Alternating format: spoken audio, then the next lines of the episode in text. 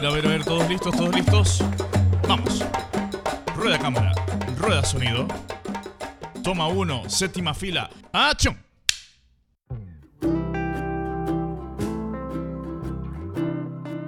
Buenas, eh, te habla Juan Manuel Vuelvas y otra vez estamos aquí eh, para conversar sobre esas cosas que le pasan uno al interior y que quizás son importantes para tu historia, para las historias que quieres contar. Y hablábamos un poco de los nos y, de lo importante que son en la historia personal de cada uno. Eh, vamos a ahondar en alguno de ellos. quizás hablemos un poco de lo que es hacer series y de series documentales en el Caribe, por ejemplo. Entonces eh, tuve la oportunidad de ser productor de muchas series y de dirigir algunas también. Eh, para recordar una entrañable por ser eh, ese primer enfrentamiento al no, de que no se podía hacer y si se pudo. se llama Caribe Pop. Fueron cinco o seis capítulos, de los cuales Quizás me voy a referir a, algunos que, que pueda recordar, pero en especial a uno que se llama Cantos de la Sabana.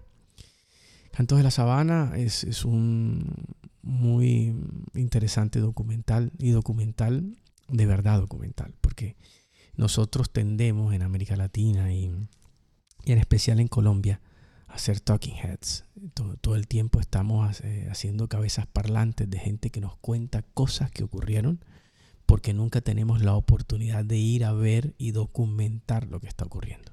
Entonces era un poco cambiar esa, esa, eso que se venía construyendo de las cabezas parlantes y poder hacer documental. Así fuera documentar cosas pequeñas, pero que, que dieran ese sabor de que se estaba documentando un hecho.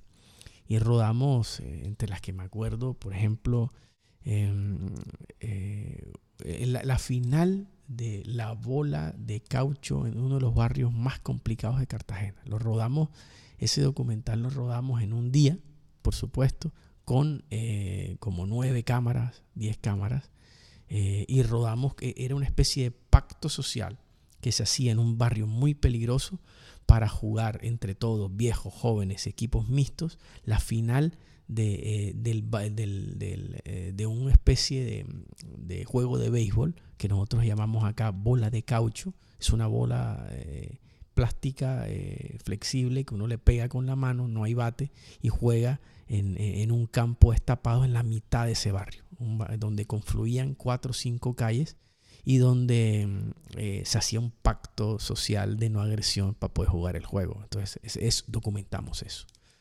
Otro, otro, otro documental del que me acuerdo y que les decía en principio, Cantos de la Sabana, y es entrañable porque fue también la consolidación de un equipo. Uno no puede construir esto sin equipo. Y había un gran editor, había un gran productor, buen camarógrafo, una cantidad de gente que se sumó mental y físicamente a hacer un documental como este. Era la historia eh, de, unos, eh, pues que yo nunca había podido ir, eran unos amigos. A ver, mi padre creció en Corozal. Corozal es un pueblo que queda eh, en la sabana de Sucre, en, Colombia. Y em, allí se, se, cría mucho ganado. Siempre algunos amigos que tenían este negocio de chicos me, habían invitado muchas veces a ir con ellos en un viaje de ganado, decir, mira, eso es maravilloso, es muy bonito. Pasaron los años y yo no, nunca hice este viaje. Cuando arranco los documentales, eh, una de las historias que tenía pendientes por contar era esa. Contacté a unos amigos y empecé la espera de cuándo va a ocurrir esto para poderlo documentar. Documentar. El ganado sale eh, de Corozal eh, cuando hay sequía. Tiene que ir a buscar comida, pastos a zonas bajas que generalmente están en la zona de La Mojana, en Sucre. Es un viaje de dos a tres días caminando y eh, además lo, quería documentar a través de la décima que se está, que se está perdiendo en, América Latina. Entonces fue un viaje de ganado durante tres días con todo este equipo, caminando con el ganado y documentado a tiempo real eh, por decimeros. llevamos tres decimeros muy hábiles que nos iban contando por el camino qué ocurría a través de, esta maravillosa forma de la décima. Entonces nos iban echando, echando el cuento. y así eh, logramos montar este, este documental que fue más muy duro. Hubo momentos muy difíciles donde prácticamente se acabó la comida, se pudrió la comida, estábamos eh, en unos sitios de, muy difícil acceso. Hubo uno en especial donde nos quedamos como en la mitad de una especie de isla con lodo alrededor y no podíamos avanzar.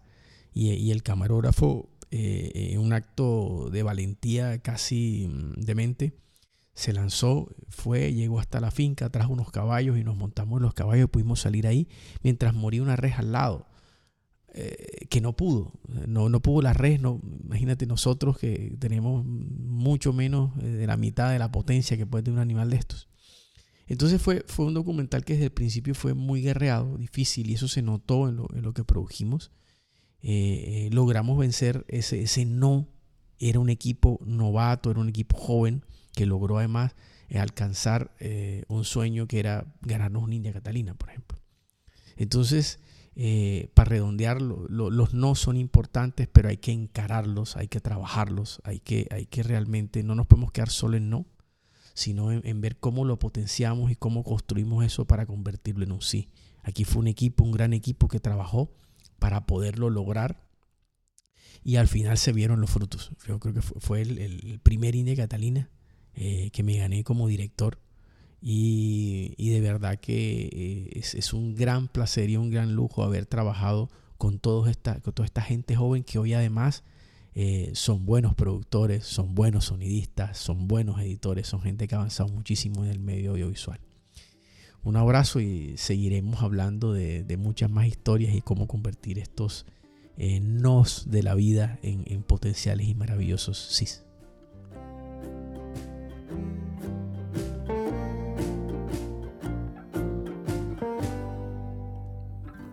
Corte. Listo, todo por hoy. Muchas gracias por estar. Muchas gracias a todos. Nos podemos ir.